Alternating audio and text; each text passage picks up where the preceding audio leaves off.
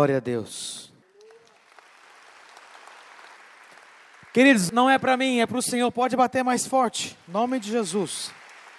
Às vezes, depois do culto, irmãos chegam para nós e falam assim: Pastor, parabéns pelo lindo trabalho de vocês. Não, querido, é o nosso trabalho. Você está lá juntamente conosco fazendo tudo isso aqui, implantando igrejas, tirando crianças das ruas, dando a oportunidade para cegos terem empregos e conhecerem o único Deus. Você está lá conosco, tirando crianças das ruas e dando a ela a oportunidade de irem à escola. Você está lá junto conosco, dando a oportunidade de pessoas aceitarem Jesus e terem um futuro digno e esperançoso nele. Amém? Pastor, como que eu estou lá? A Igreja Nova Aliança está lá conosco. Se você está aqui, você está lá. Suas ofertas, quando você vem aqui, você deposita suas ofertas, seus dízimos, cumprindo seus compromissos com o Senhor. Parte dessa oferta também é investida lá na Índia. Então, tudo que você viu, fala assim: eu faço parte. Glória a Deus. Vira para o seu irmão e fala assim: você faz parte. Glória a Deus. Queridos, essa a missão Adore sobrevive por ofertas voluntárias, mantenedores que ofertam mensalmente, igrejas que estão aliançadas conosco, que ofertam também. Nós estamos com um grande desafio, como a pastora Juliana falou, são 65 pessoas de tempo integral. Quando chega, vai chegando dia 5, dia 6, dia 7, o, o joelho começa a ficar mais quentinho para o lugar dele. Mas Deus tem nos honrado, graças a Deus. Deus é fiel e sempre o que ele nos fala, ele vai cumprir e vai ser provedor daquilo, amém? Mas eu quero pedir as suas orações. No final de agosto, começo de setembro, eu vou te falar algo que vai te assustar um pouquinho. Todos os anos na Índia tem as mansões. Uma londrina morre todos os anos na Índia por causa das enchentes. Aproximadamente 500 mil a 600 mil pessoas por ano morrem na Índia porque são chuvas três meses todos os dias. Pastor, todos os dias? Todos os dias, por três meses, nós temos que construir. O nosso alvo é construir essa casa lá, até que essas chuvas comecem. O desafio que nós estamos é coloque o seu tijolo. Nós resolvemos dar esse nome. Queira se levantar, pega a sua Bíblia em suas mãos, abra a sua Bíblia em Provérbios, capítulo 19, versículo 21. Quantos sentem a presença de Deus na casa do Senhor nessa noite? Manda um beijinho para Jesus assim, ó. Faz assim, ó. Mil beijos. Vamos lá. Mais um. Dois mil beijos. Mais um. Três mil. Mais um. Quatro mil. Mais um. Cinco mil beijos. Aleluia. Jesus está todo beijado, amém? Aleluia. Provérbios capítulo 19, versículo 21. Quantos acharam, diga amém. Quem não achou, só olhe para cima que é a lista. Muitos são os planos no coração de quem? Mas o que prevalece é o propósito do Senhor. Podemos fazer o que quisermos, Podemos tentar o que quisermos tentar. O que sempre prevaleceu, o que sempre prevalece e o que sempre prevalecerá são os propósitos do Senhor. Abra sua Bíblia em Salmos capítulo 33, versículo 11. O conselho do Senhor permanece para. A sua Bíblia está falando diariamente? A sua Bíblia está falando temporariamente? O conselho do Senhor permanece para sempre, e os intentos do seu coração de geração em geração.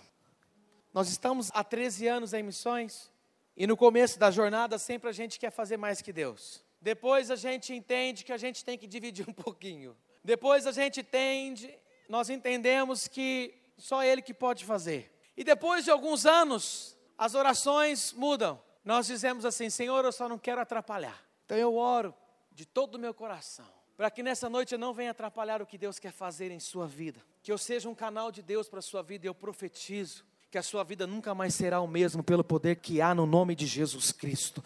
Eu não profetizo em meu nome, eu profetizo no poder que há no nome, a qual todo joelho se dobrará um dia.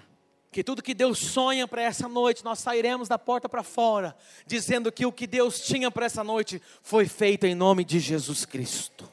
Nessa noite eu gostaria de falar sobre o propósito de Deus, o poder do propósito. Queridos, no final das contas, você já ouviu falar aquela frase: tudo vira em pizza? Mas no final das contas, da caminhada com Deus, não importa o que nós fazemos, o que sempre prevalecerá são os propósitos do Senhor. Por isso, nessa noite, eu gostaria de encorajar, eu gostaria de levantar um clamor profético nessa noite, dizendo: se você quer ser abençoado, Não peça para que Deus abençoe o que você está fazendo, mas se envolva no que Ele está te direcionando. Sabe por quê? Porque Deus não é movido por circunstâncias contrárias, Deus não é movido por problemas, Deus não é movido por lágrimas. Pastor, como assim? É simples. Senão todas as suas orações já teriam sido respondidas. Deus é movido pelo propósito que Ele mesmo já estabeleceu. Deus é movido por propósitos. Portanto, se eu e você queremos ser abençoados nessa noite, se envolvam no próprio propósito que Ele mesmo já estabeleceu. Em apenas alguns princípios, eu gostaria de compartilhar algumas coisas sobre o poder do propósito, o propósito de Deus em nossas vidas. Como nós falamos, nós temos uma igreja para cegos, e nós estávamos em uma de nossas reuniões, e eu cheguei para eles e eu falei assim: qual o maior desperdício de uma vida? E um cego levantou uma das suas mãos e falou assim: Pastor, o maior desperdício de uma vida é ter dois olhos, conseguir enxergar, mas não entender e não enxergar os propósitos de Deus em sua própria vida. E eu falei assim: Uau, Senhor. Ter dois olhos e não conseguir enxergar os propósitos de Deus. Pior que uma morte é uma vida sem um propósito. E a primeira coisa, o primeiro princípio, e eu gostaria que você repetisse comigo: Deus é um Deus de propósito. Deus é um Deus de propósito. Deus não faz nada para testar.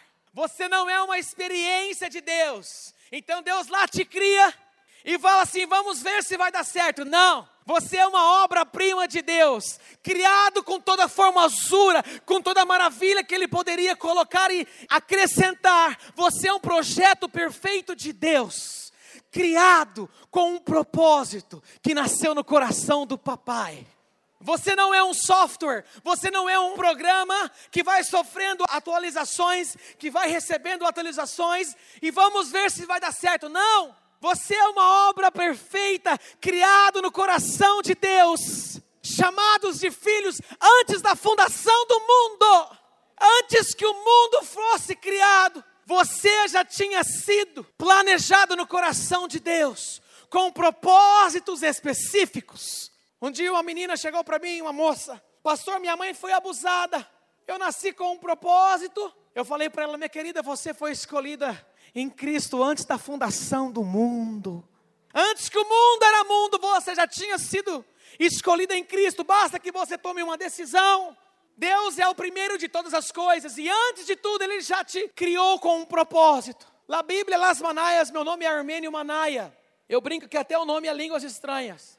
Então, se você não é batizado no Espírito Santo, você vai falar meu nome sete vezes, bem rapidinho.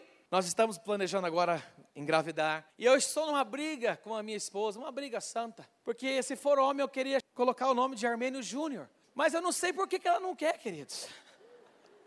Tem alguns que falam, a dó do bichinho. Você foi criado com um propósito de Deus, você não é uma experiência. A palavra de Deus fala em Salmos que você e eu, nós fomos tecidos por nove meses no ventre da nossa mãe.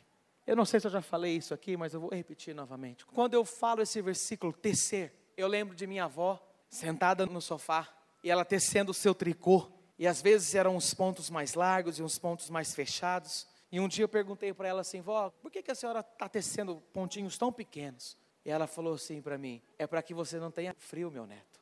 O próprio Deus te teceu por nove meses, pontinho por pontinho. Enquanto ele te tecia no ventre da sua mãe, ele profetizava os próprios propósitos dele na sua vida.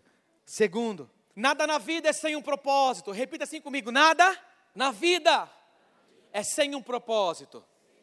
Eclesiastes capítulo 3, versículo 1. A palavra do Senhor fala assim: para tudo há uma ocasião e um tempo para cada propósito debaixo do céu. Para tudo, repita assim comigo: tudo. Queridos, para tudo há uma ocasião certa Há um tempo certo para cada propósito debaixo do céu. Número 3. Nem todos os propósitos são conhecidos. Repita assim comigo: nem todos os propósitos são conhecidos. Nós temos um grande problema aqui. Se Deus é um Deus de propósito, número um. Se nada na vida é sem um propósito, número dois. E se nem todos os propósitos são conhecidos, nós temos um grande problema. Por quê, pastor? Porque se Deus é um Deus de propósito, nada na vida é criado sem um propósito. E nem todos os propósitos são conhecidos. Nós temos um grande problema. Eu vou pedir a sua ajuda agora para que você diga amém nas palavras que eu vou usar agora. Amém? Deus criou os céus e a terra, Deus criou os animais, Deus criou os peixes, Deus criou as montanhas, Deus criou o homem, Deus criou a mulher, Deus criou a barata. Eu fiz um estudo sobre a barata para te dizer algo. Sem a barata no mundo haveria mais lixo orgânico. Isso significa que sem a barata no mundo, os cadáveres e outras coisas mais demorariam mais para desaparecerem. Os cientistas ingleses, só eles mesmos, descobriram que tem um antibiótico na cabeça da barata. Eu sempre falo que eu prefiro morrer, mas eu descobri, eu tive uma revelação divina profética, que o medo da barata é uma maldição hereditária. Pastor, como que o senhor conseguiu tanta revelação profunda? A sua bisavó gritava, a tataravó via a bisavó gritando, ela começou a gritar. A sua avó, quando via a sua bisavó gritando, quando via uma barata, ela começou a gritar também. A sua avó, quando via a sua bisa gritando pela uma barata, ela também gritava. Quando você via sua mãe gritando, porque ela viu a sua avó gritando, você, bendita amada do Senhor Jesus, quando você vê uma barata, você também grita. Pastor, como que você chegou a essa conclusão? Estávamos um dia e um grande elefante, na Índia tem de tudo, tem camelos, vacas nas ruas, o trânsito é uma benção. Atrás de todos os carros está escrito assim: por favor, buzine. É verdade. Não me pergunte por quê, nunca consegui responder essa pergunta. Eu por dia dou 30 buzinadas, aproximadamente. E um dia um elefante pegou minha esposa levantou ela. E eu falei assim: Meu senhor, vai ter um ataque agora. E o, o elefante deixou ela no chão. Eu escutei algo extraordinário. Ela falou assim: Amor, pega a máquina e tire uma foto. Naquele momento eu pensei assim: como que uma mulher tão linda, maravilhosa dessa, tem medo de uma baratinha, e ela gosta de um ser tão grande? Tive que pagar pela foto. Pastor, está protegendo as baratas? Não. Estou querendo chegar no número 4. Aonde o propósito não é conhecido, o abuso é inevitável. Repita assim comigo: onde o propósito não é conhecido, o abuso é inevitável. Como eu não conheço o propósito da barata, então eu vou lá e eu vou matar a barata. Porque eu não conheço o propósito da barata. E quando eu não conheço o propósito, eu vou abusar daquilo. Não estou protegendo as baratas, pode matar, amém? Eu sei que você vai chamar os homens mesmo, pode matar. Quantos já fizeram canal obturações em dentista? Levante sua mão aqui, deixa eu te ver. Eu também já fiz, pode levantar, deixa eu te ver. Quando você vai ao dentista, é injetado uma droga no seu dente. É por isso que fica anestesia, tem uma droga que é legalizada pelo governo brasileiro. Pastor, está amarrado, não tem droga não. Tem sim, querido, tem. Mas é legalizado pelo governo brasileiro. É por isso que quando você sai do dentista, você sai todo mordendo os beiços, sabe o que eu estou falando? Imagina você saindo do dentista e você encontra um drogado na rua e você fala assim: olha que pessoa, essa pessoa não vale nada, ou alguns pensamentos que você possa ter. Mas você está com a mesma substância ou parecida substância você está na sua boca e você está falando do drogado. A diferença é que você sabe, você conhece o propósito dessa droga que foi colocada no seu dente. Mas esse drogado não conhece o propósito da droga, então ele abusa dela. Por quê? Porque onde o propósito não é conhecido, o abuso é inevitável. Quantos estão entendendo o que eu estou querendo dizer nessa noite? Essa igreja tem um propósito do Senhor. Posso ouvir um amém? Mas se você não conhecer os propósitos de Deus para essa igreja, você só vai abusar dela. Deus tem um propósito para você. Deus tem um propósito na sua vida. Mas se você não conhecer os propósitos de Deus na sua vida, você só vai abusar dela. Deus tem um propósito para sua mulher, homem.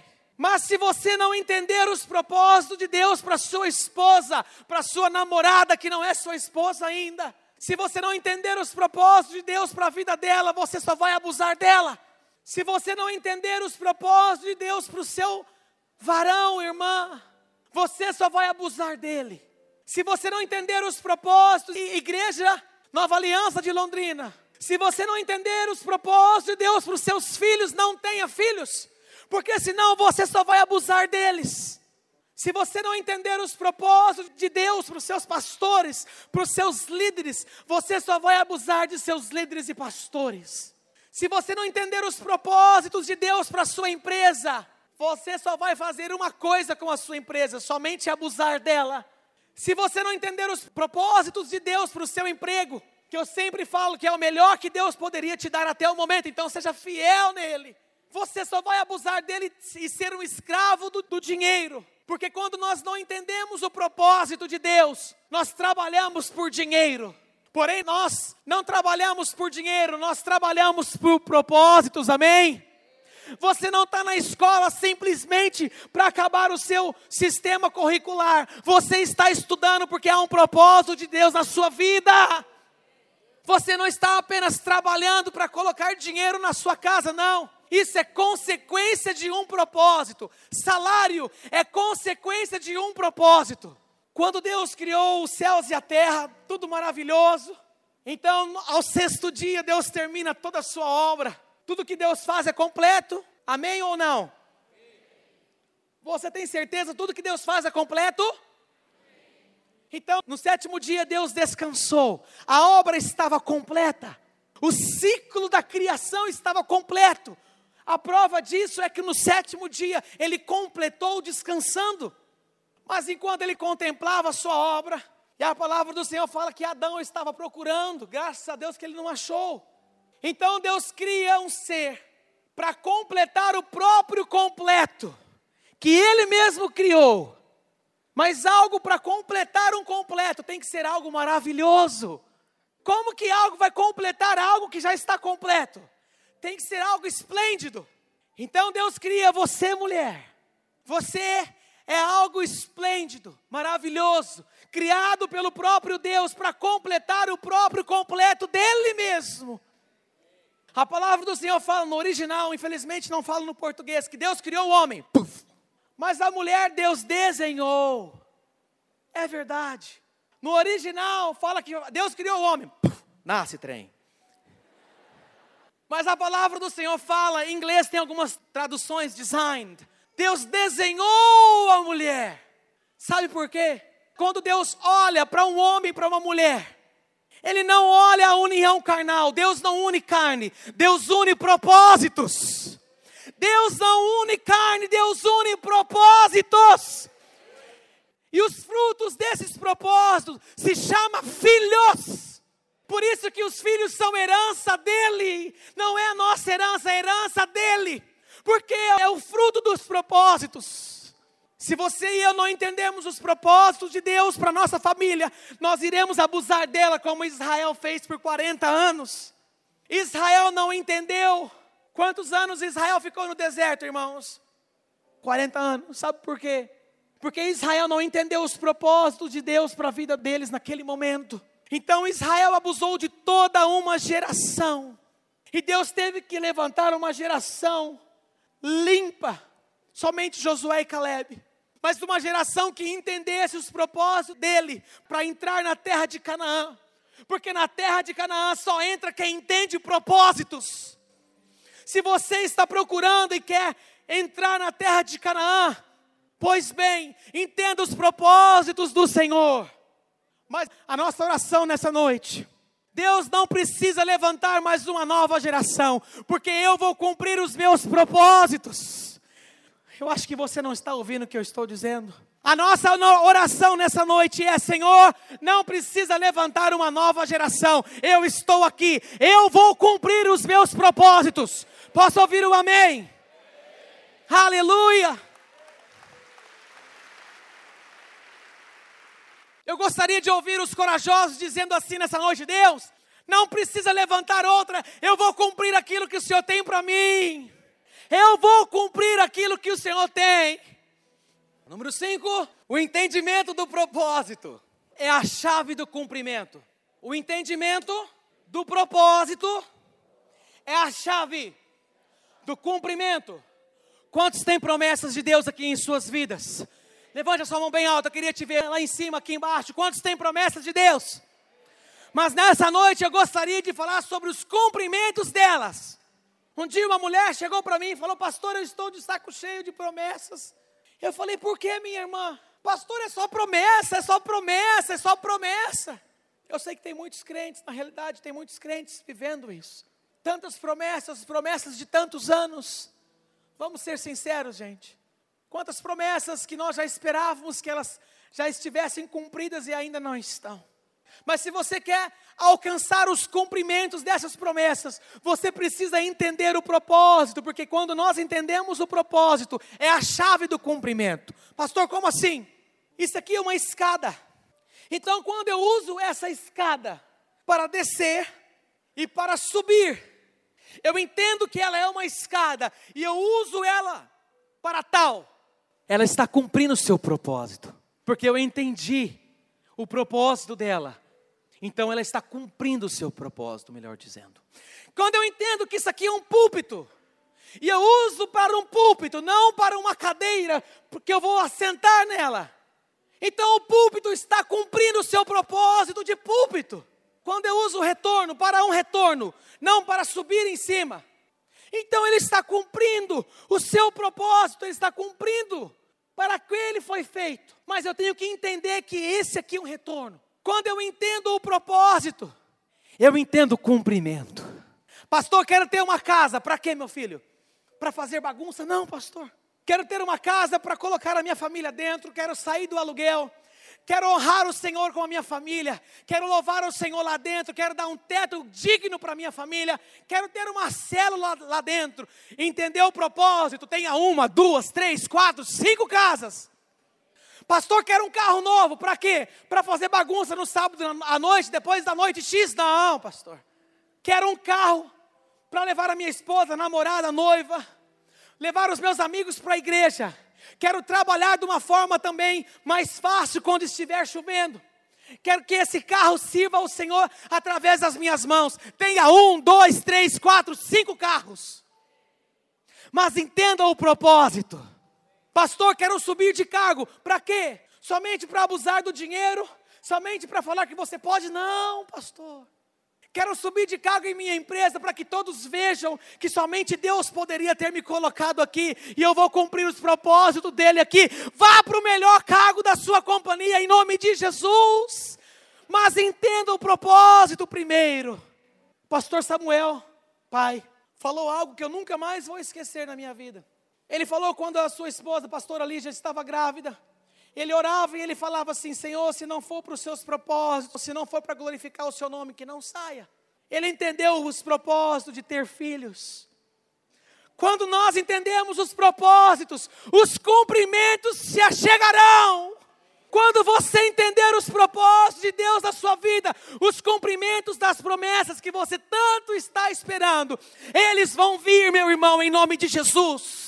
Eu sinto uma autoridade de Deus, eu quero profetizar sobre a sua vida, que haja o um entendimento dos propósitos dele sobre a sua vida, sobre a sua família, sobre o seu ministério, sobre a sua casa, sobre a sua célula, sobre o seu emprego, sobre a sua empresa, em nome de Jesus. Número 6 e último, queira se levantar comigo. Promessas de um propósito. Repita assim comigo: promessas de um propósito. Isaías capítulo 46, versículo 10. Quando eu estava no avião vindo para o Brasil, são muitas horas. E eu não conseguia dormir. Depois, eu não sei, a gente vai ficando um pouquinho mais experiente, a gente não dorme mais, eu não durmo mais nos aviões. E, e já tinha sido o segundo filme. Chega uma hora que você não quer orar, você não quer ler, você não quer. Você já está com uma. Mas naquele momento eu comecei a orar e falei: Senhor, eu oro para que, quando eu estiver ministrando, o Senhor levante pessoas desesperadas para a sua glória. E eu quero ser a primeira. Que o Senhor levante apaixonados. Não vai adiantar nada eu viajar tantos quilômetros se o Senhor não, não nos visitar em nossas reuniões. Não vai adiantar nada. Não vai adiantar nada tanto esforço, tantas malas carregando. Sempre a da mulher é mais pesada. Não vai adiantar nada. A minha oração, desde já, antes de eu falar o sexto ponto, é que Deus levante desesperados pela sua glória aqui que Londrina seja conhecida como um povo desesperado por Deus. Um desespero que, pastor, desespero sem desespero.